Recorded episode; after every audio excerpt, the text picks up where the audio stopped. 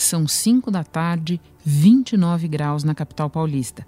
Mais cedo, o estado registrou na cidade de Lins a maior temperatura de sua história, 43,5 graus. Um calorão em plena primavera, não só em São Paulo, mas em boa parte do Brasil. E diante disso, eu já sei o que vou fazer. Ligar para Anne Lotterman, jornalista que apresenta a previsão do tempo no Jornal Nacional. Alô? Alô? Anne?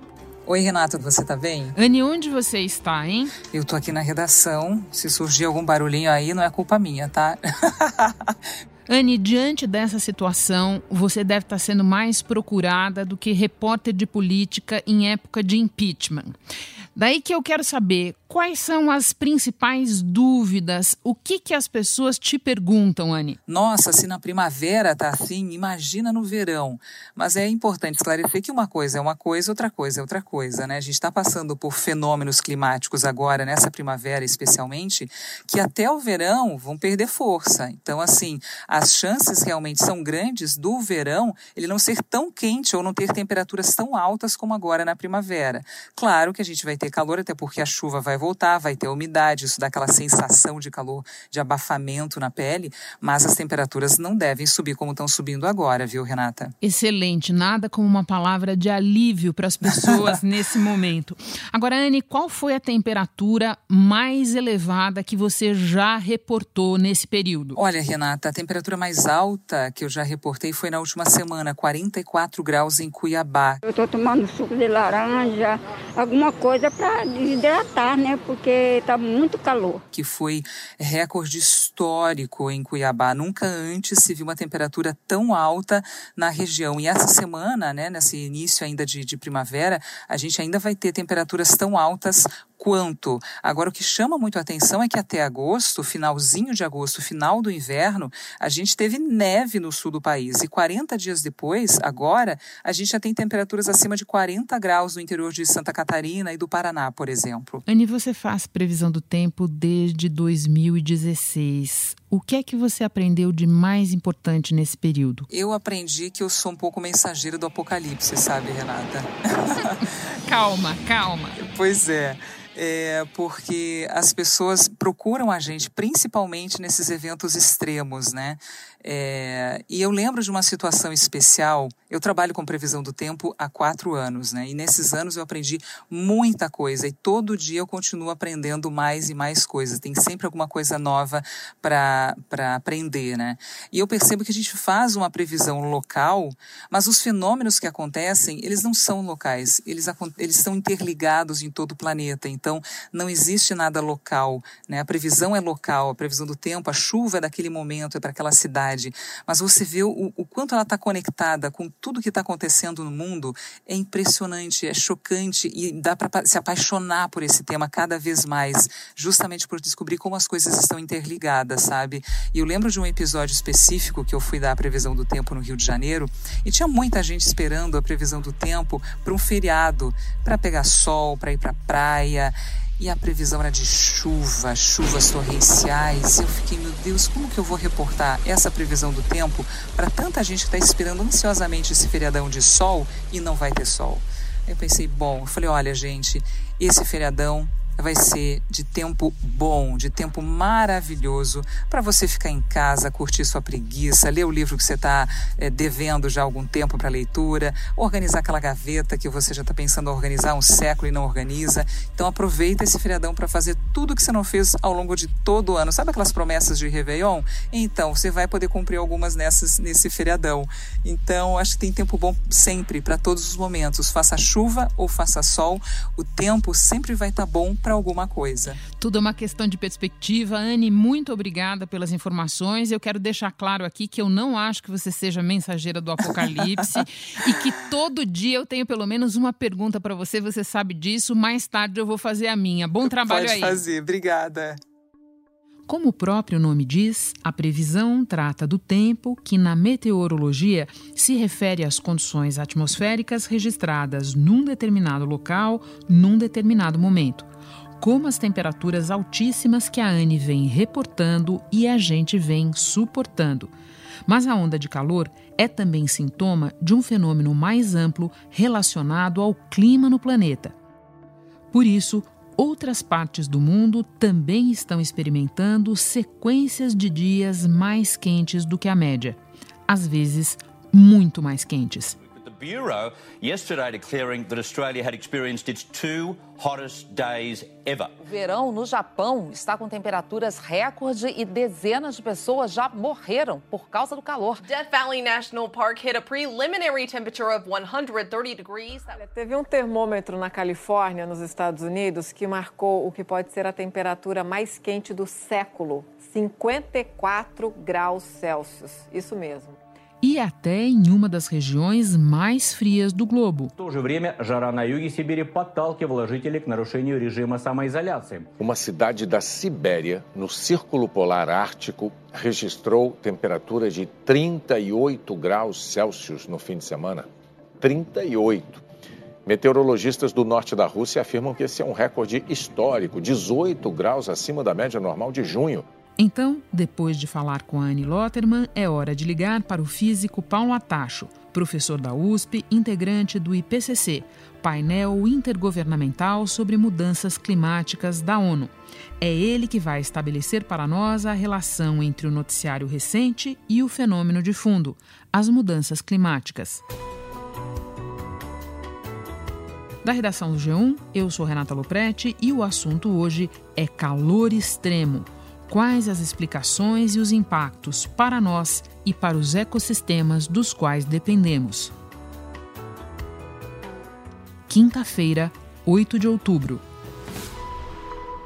Paulo, começando pelo mais imediato, qual é a explicação científica para essa onda de calor escaldante que nós estamos enfrentando? Olha, essas ondas de calor que eles atingiam principalmente o hemisfério norte. A Califórnia teve uma onda de calor muito forte algum tempo atrás, algumas semanas atrás.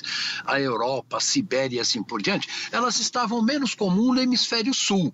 Mas é, na Austrália, esse ano, tivemos uma onda de calor muito forte e agora esta onda de calor atingiu o Brasil central com temperaturas acima de 36, 37 graus em quase 50% do território brasileiro. O Instituto Nacional de Meteorologia fez um alerta de que a forte onda de calor pode seguir até a próxima sexta-feira. Nos próximos dias, a temperatura deve ficar 5 graus acima da média. Com temperaturas de 42, 43 ou 44 graus, esse índice de calor, dependendo da umidade do ar, pode chegar a valor de 54 graus. Essas ondas de calor são muito, trazem prejuízos enormes para a agricultura, principalmente, e para a saúde das pessoas, como nós estamos observando agora. O INMET alerta para o risco de hipertemia que é quando a temperatura do corpo se eleva e passa dos 40 graus ao se expor a altos índices de calor. A hipertermia é um estado é, final de uma gravidade a um tempo prolongado de exposição a altas temperaturas. Né? O corpo realmente entra em colapso. Paulo, você acha correto dizer que essas ondas estão ficando mais frequentes e mais intensas? Sim, não há dúvida. A ciência mostra claramente que essas ondas estão ficando mais intensas e mais frequentes e o Brasil até esse até agora estava mais ou menos fora da rota dessas grandes ondas de calor, mas infelizmente está começando a nos pegar bastante agora e no Brasil Central está tendo um impacto extraordinário sobre as pessoas e sobre os ecossistemas. Você pode nos dar agora mais detalhes da mecânica da coisa, explicar, por exemplo, onde é que os centros de alta pressão entram nessa história? É, essas, essas ondas de calor, em geral, funcionam é, com um centro de alta pressão que fica parado sobre uma região, nesse caso, é, sobre a região central do Brasil. No caso, ficou por 11 dias. Então, um centro de alta pressão se é gerado, isso impede que umidade e ar um pouco mais frio têm acesso a essas regiões. Elas bloqueiam, por exemplo, a entrada de frentes frias, elas bloqueiam, por exemplo, a vinda de vapor d'água da Amazônia para o Brasil Central. Então, isso causa, além do aumento da temperatura, uma redução muito grande na umidade relativa do ar, que em Cuiabá chegou a 7 a 8% somente, e isto traz grandes é, impactos sobre a saúde. E esses centros de alta pressão, às vezes, têm uma persistência muito grande e, portanto, um impacto enorme sobre a população. Paulo, eu já vi você explicando que essas ondas de calor são um dos mecanismos que o planeta tem para lidar com o aumento da temperatura global Pode explicar como funciona? É, o aquecimento global está fazendo com que o sistema atmosférico tenha muito mais energia é, do que, digamos, há 30, 40 ou 50 anos atrás.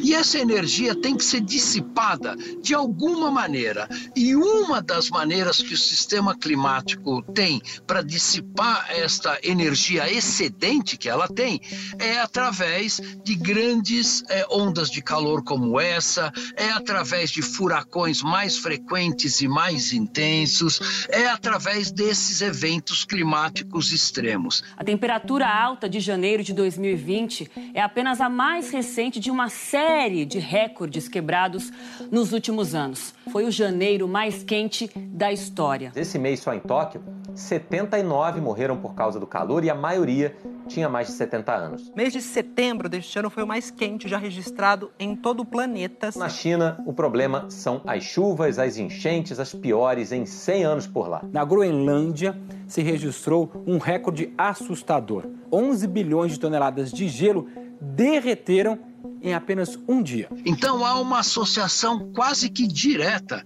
entre o aumento da frequência e intensidade de eventos climáticos extremos com o aquecimento global que nós já estamos observando. Vamos falar um pouco especificamente do deslocamento da curva de temperaturas? Outra coisa importante que é fácil da gente perceber é por que, que esses eventos climáticos extremos ocorrem é que se numa determinada região, por exemplo em Cuiabá, né, se temos uma temperatura média de 38 graus, existe uma certa variabilidade para menos e para mais essa temperatura ao longo dos dias. Se nós aquecemos essa região por 2 graus, a, a porcentagem da distribuição de temperatura que atinge temperaturas acima de 42 ou 44 graus aumenta. E com isso, aumenta a intensidade destas eh, ondas de calor. Então, isso está sendo observado na Califórnia, onde teve temperaturas de 51 graus Celsius há três semanas atrás. De norte a sul da Califórnia, as chamas já consumiram uma área recorde de mais de 7 mil 1.479 quilômetros quadrados, quase cinco vezes o tamanho da cidade de São Paulo. Isso está tendo na Austrália no começo do ano, com muitos incêndios também na Austrália. O fogo queimou 5 milhões e 400 mil hectares de terra em Nova Gales do Sul, desde que começou a temporada de incêndios no ano passado, em setembro. Isto é a causado pelo aquecimento global. Quando você diz que o Brasil ainda não estava sendo tão afetado por isso, eu me lembro de noticiário de outras regiões do planeta em que essas ondas causaram mortes mesmo, muitas mortes, certo? É, e, por exemplo, a onda de calor que atingiu em 2003 a Europa é, causou 30 mil mortos. Né? Por quê? Porque era um continente que não estava preparado para essas ondas de calor, uma, uma população mais idosa que é mais sensível à desidratação e a um calor intenso. Então, é uma pessoa que já tem o seu sistema imunológico deprimido, já tem problemas de absorção de água, se fica uma semana com temperaturas próximas a 40 graus, isso aumenta a mortalidade dessas pessoas e isto foi o que aconteceu com as 30 mil mortes documentadas durante a onda de calor de 2003 na Europa. Então, isso nós estamos observando no mundo inteiro e, infelizmente, agora também de uma maneira muito intensa e muito forte no Brasil, com os incêndios, por exemplo, no Pantanal e no sul da Amazônia. Paulo, eu te ouço falando desse novo normal de temperaturas mais elevadas e me lembro de uma ferramenta do jornal americano The New York Times que mostra uma previsão de quantos dias com temperaturas acima de 32 graus a cidade do usuário terá daqui a algumas décadas. E se a gente vai olhar São Paulo, atualmente são 25 dias por ano nesse patamar acima de 32 graus. A previsão para 2075 é que dobre o número de dias assim. 52. O que é que isso significa? Este é o novo normal, infelizmente, Renata. Quer dizer, o que nós estamos observando é, por exemplo, no caso de São Paulo, você imagina o que é você ter dois meses, praticamente por ano, com temperaturas acima de 32 graus Celsius. Quer dizer, é uma coisa enorme. Manaus, por exemplo, onde hoje faz essa temperatura, digamos, da ordem de 70 dias por ano, vai passar a 250 dias por ano com temperaturas acima de 32 graus Celsius. Então, o Brasil tem que ter uma política de se adaptar às mudanças climáticas, porque elas vão ter um impacto muito grande na saúde das pessoas e no funcionamento dos ecossistemas como um todo. Então vamos começar pela saúde das pessoas. Só em 2020, hein? A gente já teve o janeiro mais quente da história, o terceiro junho mais quente da história e agora o setembro mais quente da história. Tudo indica que o ano como um todo vai entrar para o ranking dos mais quentes já registrados. Você falava dos efeitos para a saúde humana. Quem é que sai mais prejudicado com isso? Olha, quem sai mais prejudicado são principalmente, primeiro, as pessoas de baixa renda. No ano passado, 35 milhões de pessoas foram afetadas por enchentes. 821 milhões de pessoas sofreram de desnutrição por causa de secas. 2 milhões tiveram que abandonar suas casas por causa de desastres naturais. E 1.600 pessoas morreram por ondas de calor e incêndios. Porque, por exemplo, pessoas de alta renda, você pode ter ar-condicionado na sua casa, a sua casa é muito ventilada. Agora, você imagina uma pessoa com 42 graus centígrados morando numa favela, onde você tem, por exemplo, um telhado ou uma residência com ventilação muito precária. O impacto é muito maior na população de mais baixa renda. Isto também é preocupante. Além disso, é, você não, nessa população de baixa renda, você não tem acesso a água, por exemplo, de qualidade e assim por diante. O segundo impacto mais forte é o impacto nos ecossistemas, porque os ecossistemas estão adaptados às temperaturas atuais. Se nós aumentarmos 4, 5 graus nesse, na, na temperatura dos ecossistemas, a floresta amazônica, por exemplo, vai começar a perder muito carbono para a atmosfera, agravando ainda mais a situação emergencial do efeito estufa. Um estudo ambiental afirma que o Brasil está está na contramão do mundo quando se observa a emissão de gases do efeito estufa durante a pandemia. O estudo divulgado hoje pelo Observatório do Clima prevê que as emissões brasileiras devem crescer no mínimo 10%, podendo chegar a 20% este ano. Aumentar de 10 a 20% as emissões em um único ano é muito expressivo.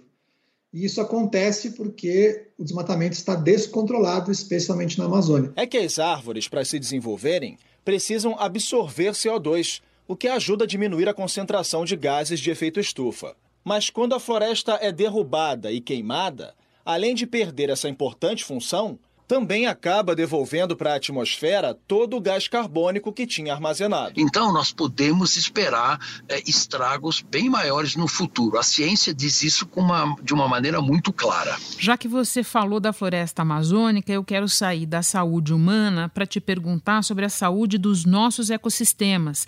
O quanto eles aguentam esse aumento de dias de muito calor, de calor extremo? Eles não aguentam muito, né? Como a gente pode perceber. Por exemplo, exemplo, os incêndios no Pantanal, que são provocados pelo homem, mas a propagação desses incêndios é favorecido, obviamente, pelas altas temperaturas e pela baixa umidade do ar e a falta de chuva. No caso da Amazônia, a situação é diferente, porque chove muito na Amazônia, mesmo na estação seca, e 99% dos incêndios são todos provocados pelo homem. Na verdade, são todos provocados por, por especulação de terra e assim por diante. Então, nós temos que usar melhor os recursos naturais do nosso país e, ao invés de destruí-los queimando e jogar como gás de efeito estufa na atmosfera, nós temos que ser mais espertos e usar eles de uma maneira mais inteligente. Isso é possível, o Brasil pode reduzir as, as queimadas na Amazônia para praticamente zero, e mas nós precisamos de políticas públicas e de governos que tenham interesse em reduzir o desmatamento e também e isso vai contribuir para diminuir a frequência e a intensidade dessas ondas de calor extremo. Você há pouco comparava Pantanal e Amazônia do ponto de vista do regime de chuvas. Agora, eu imagino que a destruição da floresta acaba influenciando o próprio regime de chuvas, não? E qual é o impacto disso? E agora eu não estou falando só da Amazônia, estou falando de maneira geral para a agricultura brasileira. Olha, o impacto é enorme, Renata. Já existem muitos estudos que mostram que a grande parte da chuva que cai no Brasil central é processado pela floresta amazônica. Então, se você desmata a floresta amazônica, reduz a evapotranspiração, trocando a floresta, por exemplo, por uma plantação de soja ou por um pasto pulgado, você reduz a evapotranspiração em 80%. Isso significa menos chuva, menos vapor d'água para o Brasil central e para o sul do Brasil, onde está a maior parte da produtividade agrícola brasileira. Então, não há a menor dúvida, a Embrapa já fez muitas simulações nesse sentido. O agronegócio brasileiro é quem mais tem a perder com o aumento do aquecimento global e com o desmatamento da Amazônia.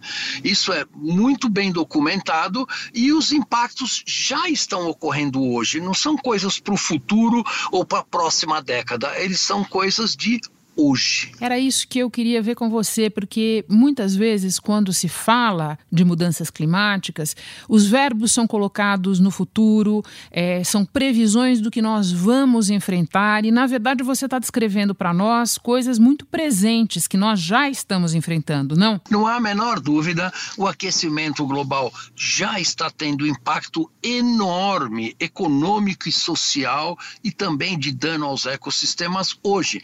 E você não precisa ser cientista para perceber isso. A cidade de São Paulo, na década de 50, era chamada Cidade da Garoa. São Paulo da Garoa, São Paulo que terra boa. Porque garoava quase todo dia. Isso hoje não existe mais, porque a temperatura da cidade já subiu 2 graus centígrados. Isso é verdade para a cidade de São Paulo, isso é verdade para todo o planeta como um todo. E de acordo com a NASA, a temperatura mundial no ano passado foi a quarta mais quente em mais de 130 anos. Ficou 0,83 graus acima da média do século XX, ou seja, quase um grau a mais do que todo o século XX em média. Dos anos mais quentes de que se tem registro, 20 aconteceram nos últimos 22 anos.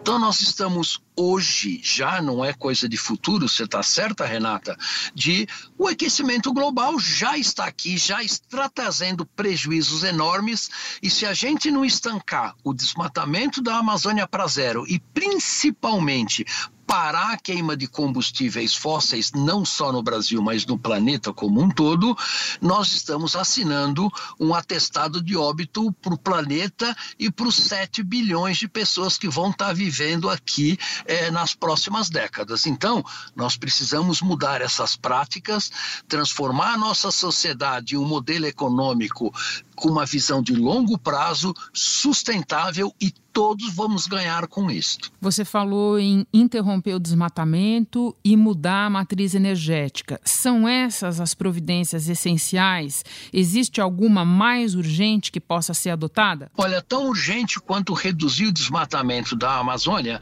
é reduzir a queima de combustíveis fósseis.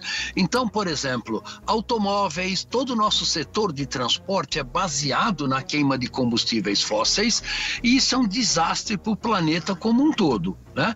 Agora, o que é importante, Renata, é ver que se nós continuarmos no planeta todo emitindo combustíveis fósseis para a atmosfera, olha, a Amazônia pode vir a se aquecer 5 a 6 graus e, independente do que a gente desmate a floresta ou não, na verdade ela não vai ter condições de sobrevivência nas próximas décadas já. Nós não estamos falando para o próximo século. Né?